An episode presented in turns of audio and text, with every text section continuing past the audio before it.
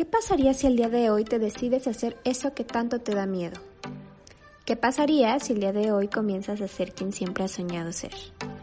¿O qué pasaría si tan solo por un momento pudieras enfocarte en las cosas que tienes en este momento y todo lo que has logrado en lugar de compararte y sufrir por todo aquello que no tienes?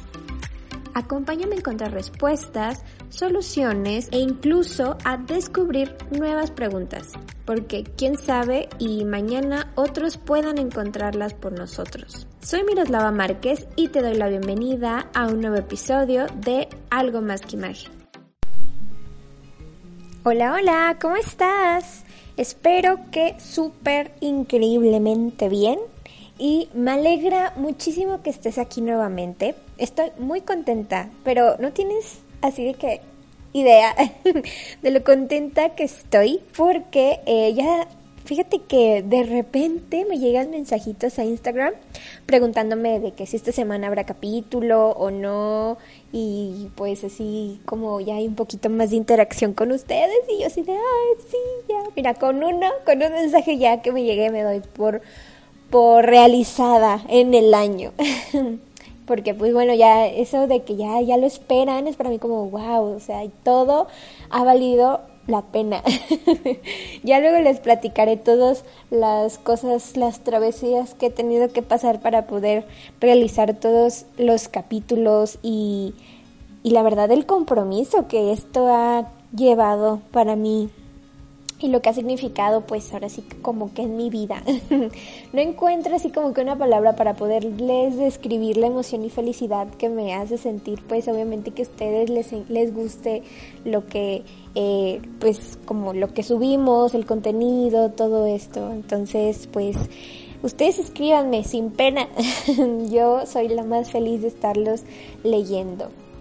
Y bueno, en el capítulo de hoy quiero platicarte sobre un tema que ha tomado fuerza, eh, yo diría que bastante fuerza, en los últimos años, que pues bueno, así como todo, este, pues a muchos les gusta la idea y a otros no tanto, pero bueno, es algo que ya está aquí y es también necesario que nos informemos de qué se trata y pues si queremos también pues que nos adaptemos, ¿no? Porque pues esto es algo que vamos a estar escuchando pues de ahora en adelante. O sea, yo creo que no es algo como que algo pasajero, la verdad, por todas estas nuevas generaciones que han venido a, a crear revoluciones. Y esto es a la moda sin género. ¿Tú has escuchado sobre esto? ¿Qué es lo que has escuchado? ¿Qué te parece? ¿Qué, qué es lo que piensas? Ahí, como te mencionaba, mucha gente que dice, no, es que ya no saben ni qué inventar. Hay gente que les encanta y es como de, este, pues que siempre lo han hecho. Es como de, ¿sabes qué?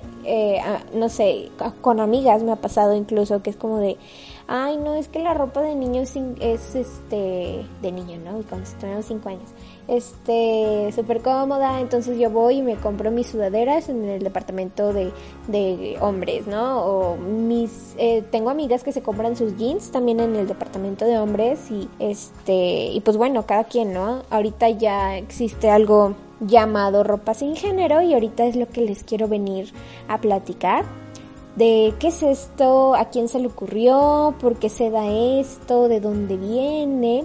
Bueno, esto un poquito eh, lo hablaremos más adelante. Y es que haciendo mi ardua investigación, pues me di cuenta que esto va mucho más allá de simplemente como querer ponerte un diseño o algún corte de pues cualquier prenda. Esto ya es como tal una filosofía de vida. Así que pues vamos platicando de qué trata todo esto. ¿Qué te parece? Todo esto se da a raíz de la normalización del género fluido y del género no binario que si no sabes qué es, te lo explico. Pero bueno, antes de comenzar, quiero también recordarte que aquí no es un lugar en donde se juzgue a nadie. Al contrario, es un lugar seguro en donde se celebra la diversidad de ideologías, creencias e identidades sexuales. Entonces, habiendo dicho esto, ahora sí te platico. El género fluido es aquel en donde se pueden ubicar diversas identidades sexuales. Por lo general se manifiesta como un cambio entre lo masculino y lo femenino o neutro, aunque puede abarcar otros géneros e inclusive identificarse con más de un género a la vez. Las personas que caracterizan o que se caracterizan por, por ser género fluido pueden cambiar de identidad con frecuencia, pues dependiendo del contexto en el que se encuentren. La fuente de esta definición es de una página que se llama conceptodefinición.d, por si quieres irlo a buscar.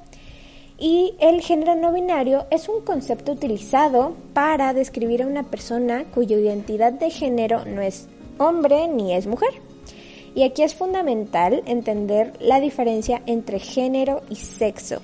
El género se refiere a las actitudes, sentimientos, comportamientos, este, pues que en una cultura asocia el sexo biológico de una persona. Por otro lado, el sexo describe el, pues el sexo biológico que se le asignó a la persona al nacer, si es un hombre, si es una mujer, por sus características biológicas de lo que son, pues lo que son cromosomas, hormonas, genitales, todo esto. La fuente de esta definición la puedes encontrar en la página de CNN en español. Tienen ahí un como documental, está interesante para que puedas buscarlo, porque hablan como de todo esto.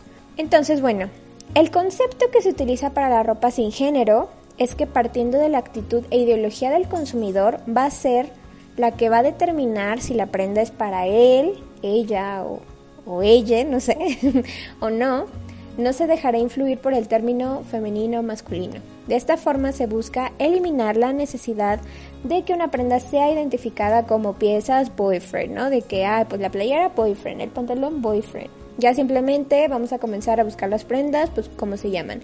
Jeans, camisas, playeras, blusas, etc. Y bueno, desde hace muchos años pudimos notar el comienzo de lo que hoy en día sería la ropa sin género o genderless. Em, y te voy a platicar cómo es que surge, cómo es que nace todo esto. Si nos remontamos a la época de la diseñadora Coco Chanel en la década de los 20, ella llegaría de que a revolucionar la vestimenta, como ya sabemos, en las mujeres usando los pantalones de su novio. Y se normalizó el uso de estas prendas entre las mujeres. O sea, a partir de que ella empezó a usarlo, pues empezó como de que primero, ay no, ¿cómo se le ocurre? Y ya después fue como de, ok, sí, pues si ella puede, yo también. Y pues bueno, gracias también a Coco Chanel, el día de hoy estás usando un par de jeans. Así también como el corte de cabello cambió muchísimo. O sea, antes se usaba el cabello largo, para las mujeres, el cabello corto para los hombres. Y también Coco Chanel fue de las primeras, de las pioneras en usar el cabello corto como un butt cut. y así fuimos viendo que a través de la década de los 30 y 40, el avance fue desde el uso de los pantalones a la chamarra y los jerseys de hombres como prendas de imagen de la mujer intelectual. O sea, cuando una mujer usaba una prenda de hombre, se le relacionaba como de que, ok, una mujer más inteligente, más intelectual, todo esto. Cosa que, pues si te pones a pensar, la mujer todavía estaba eclipsada con lo que era la imagen que representaba un hombre.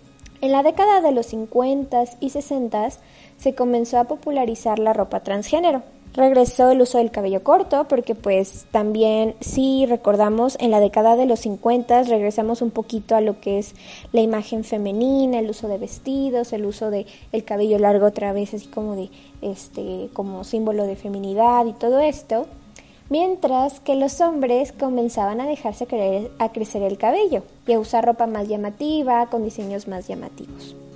En la década de los 70 Yves Saint Laurent ay, perdón, mi francés, Yves Saint Laurent, creó el smoking para mujer. Y bueno, así por varios años la moda pues se ha ido transformando y reconstruido y vuelto a construir y vuelto a, a caerse y bueno, ha pasado por muchísimas cosas. Ahora el género, en eh, así como ya en el 2021, el género pierde importancia en las prendas y ahora será pues normal que encontremos imágenes más andróginas por las calles y otras que no tanto. Ahora sí que ya es como de pues con lo que tú te sientas cómodo y con lo que tú te sientas bien. Aquí lo importante es usar las prendas como tú quieras usarlas. En los 90 Calvin Klein sacó su primera fragancia unisex llamada CK1 y ahora tenemos una nueva versión que se llama CK Everyone. La manager de Calvin Klein, Diana Sonny, dijo que, bueno, la juventud hoy cambió y estos valores que en esencia están súper vigentes conceptualmente quedaron obsoletos y pues que por esto sintieron la necesidad de acompañar este gran cambio eh, con esta fragancia. Es una fragancia genderless y la primera orgánica y vegana del mercado de lujo de las grandes marcas. También dijo que los jóvenes eh, pues que antes eran rebeldes, hoy son personas con propósito que luchan por causas en las cuales creen y desafían el status quo. Y bueno, este es un movimiento que va a seguir evolucionando. Como te platicaba, esto ya está aquí y llegó para quedarse y para seguir evolucionando. Entonces, pues es importante que nos sepamos adaptar a todo lo nuevo. Después tenemos a Mercado Libre, sí, esa marca, esa empresa más bien que te lleva tus paquetitos en donde compras pues todo lo que compras y vendes todo cualquier tipo de cosa, pues bueno, incluyó filtros en su sección de compras genderless en su página, o sea, puedes encontrar un apartado que habla de esto, o sea, que te explica qué es el genderless, por qué es importante y al momento de buscar cualquier prenda ya tienes este filtro y creo que es pues algo bueno, ¿no? O sea, es, es una forma de adaptar y también de educar a la gente y la verdad que sea una marca que diga, que sea una empresa que se preocupe por esto es como, wow, o sea, podrías imaginar cualquier otra empresa, pero bueno, ahora sí que Mercado Libre va unos pasos más adelante que otras. En su página está un apartado que habla de esto, como te decía, y dice lo siguiente. La ropa sin género, unisex, genderless o neutra habla de un universo de prendas que, sin distinción de tallas, colores, formas ni tamaños, puede adecuarse al guardarropa de cualquiera. La adopción de la propuesta es cada vez mayor entre los jóvenes y reconocidos diseñadores y grandes marcas. Estos han lanzado líneas de indumentarias en género que ya son tendencia en las pasarelas de todo el mundo. La idea de este movimiento no es vestir al varón de mujer ni tampoco masculinizar la ropa femenina. Por lo contrario, el objeto es adecuar la oferta en materia de indumentaria a los cambios sociales y la diversidad sexual.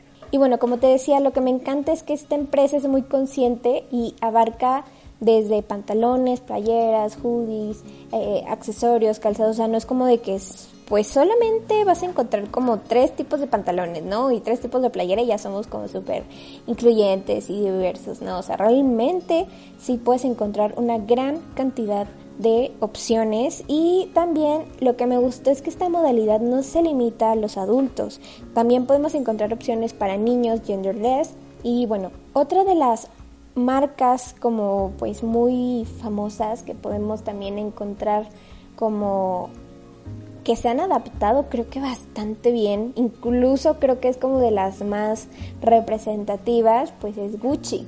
Para presentar su nueva línea de maquillaje, ofrece y muestra distintas opciones para mujeres y hombres sin crear ninguna distinción, o sea, no es como de que maquillaje para mujeres y maquillaje para hombres, es como simplemente buscan y, y usan modelos tanto hombres como mujeres para poder presentar lo que son sus productos. Otra de las apuestas de esta marca son los embajadores como Billie Eilish y Harry Styles, que son figuras que pues apuestan por looks más inclusivos y andrógenos.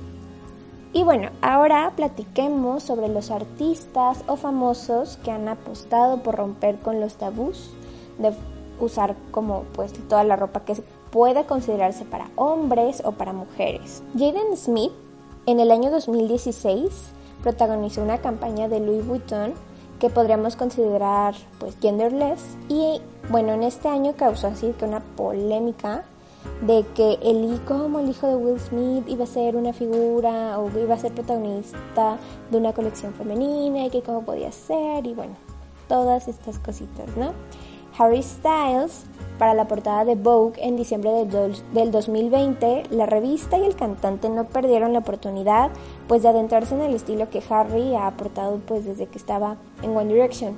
Si nosotros nos vamos como a las fotos, como ya en los, ¿qué será? Como en los últimos dos años de la banda, podemos ver que Harry empezó a adaptar un estilo totalmente eh, pues más si quieres considerarlo femenino, entre comillas, pero pues es todo esto, ¿no? De que usar más estampados llamativos, colores, incluso las uñas así como pintaditas. Y ahora, pues bueno, a partir de, de su carrera como solista, ha explotado esto yo creo que de manera magnífica. En la revista podemos ver a Harry usando vestidos, faldas y bueno, prendas que se podrían considerar de mujer. Y pues bueno, esta no es la primera vez que Harry apuesta por usar prendas así. Eh, podemos ver también una como de sus looks muy famosos, es el de la Met Gala, cuando usaba ese traje que también era Gucci, negro, si no mal recuerdo, y traía su aretito, se veía súper guapo, súper bonito. Pero bueno, también recordemos, como te decía, él es embajador de Gucci y en cada evento que va trata siempre de agregar como que estos looks unisex y bueno, siendo embajador obviamente de Gucci, pues esta marca ha aprovechado como que todas estas, estas cositas, ¿no? Y si pensamos en algo un poquito más local, eh, podemos encontrar que Emiliano Zurita y Alejandro Spitzer, Spitzer Siempre pronunciar su apellido se me dificulta. Han posado para revistas usando prendas femeninas en donde también hacen el uso del discurso de que nadie te diga cómo debes de vivir o cómo debes de vestir o cómo debes de amar. Y bueno, creo que es una apuesta que me agrada bastante pues para romper como con el estereotipo de lo que un hombre masculino debe ser o cómo debe de, de verse. Recuerdo que este Alejandro fue muy criticado por de que, ay, pues se quiere apropiar eh, de, de este movimiento y se quiere colgar de esto para darle más fama. Pero sinceramente creo que está pues súper bien que figuras como tan masculinas o que podríamos ver como que tan masculina use eh, prendas femeninas, vestidos, blusas, como para que también podamos ahora decir, ¿sabes qué? Este chavo o cualquier persona puede usar cualquier tipo de, prendas y está bien. Entonces creo que figuras tan seguidas y que tienen tanto exposure deben de crear y deben de usar estos, estas plataformas pues para poder influir en, en todos los demás. Y bueno, tenemos muchísimos más ejemplos, pero si aquí me pongo a explicártelos todos, la verdad es que duraría mil horas, bueno, no mil horas, pero sí duraría muchísimo más el capítulo. Y bueno, a ver, ¿tú qué opinas? O sea, la verdad es que se me hace un tema muy interesante. No creo yo ser la experta en el tema porque todavía queda mucho por aprender y creo que esto es algo que va a estar evolucionando y no es algo como que ya podamos hablar como de, ok, ya llegó en su máximo esplendor, pero pues yo te invito a que pues investigues si tienes eh, ganas como de experimentar lo que es la moda sin género, pues puedas adentrarte un poquito más y pues que no te dé pena, que no te dé pena involucrarte y, como te decía, experimentar en todo esto. Platícamelo, escríbeme, mensajéame por Instagram, por Facebook. Como te digo en otros, en otros capítulos, es más fácil que te lea por Instagram, así que pues bueno, a mí me encantaría leerte. Yo, como te decía, tengo muchas dudas sobre el tema y voy a seguir investigando y quizá más adelante, que es lo más seguro, voy a tratar eh, estos, estos temas en post de ahí de la página, así que pues para que estés atento. Espero te haya gustado y hayas aprendido mucho sobre pues todo lo que es este tema, porque es lo que estaremos viendo en los próximos años. Y mi recomendación para ti esta semana es un pequeño documental de más o menos como 8 minutos que está muy, muy, muy, muy bueno. Lo encontré en YouTube y habla sobre la moda sin género en México. Cómo es que, pues, si estamos preparados como sociedad para esto, cómo es obviamente la ideología machista que pues tenemos tan arraigada en la cultura mexicana y bueno, la verdad es que está muy interesante. Te voy a dejar eh, el link de, de, este, de este documental. La verdad es que solo tengo el nombre, no tengo el nombre de, de los creadores porque lo encontré en varios canales de YouTube, entonces te lo voy a dejar ahí. Eh, este documental se llama Ropa sin género, documental Strange, así en la descripción te, te lo puedes así como de que leer cómo se escribe exactamente para que lo puedas encontrar. Está muy interesante, es muy como de muy local, no es así como la super mega producción, pero yo creo que te vas te va a ayudar mucho a cambiar la perspectiva de lo que tienes de la moda y pues como mexicano creo que es importante también cambiar y, e irnos quitando todas esas ideas de los niños tienen que usar pantalones y las niñas faldas. Y bueno, no olvides compartir esta información con personas que les pueda interesar y quieran aprender más sobre la moda sin género. Te agradezco por tu tiempo y por haber llegado hasta este momento del capítulo. Y te deseo que seas muy, muy, muy feliz. Nos escucharemos en el siguiente capítulo. Te mando un besito. Bye que este episodio te haya gustado y sobre todo que te haya dejado mucha información útil. No olvides compartirlo. Recuerda que puedes encontrarnos en nuestras redes sociales como Algo Más que Imagen, ya es en Facebook, Instagram, TikTok, Pinterest y hasta un perfil de Spotify. Te mando un besito y recuerda que al final del día todos somos algo más que imagen.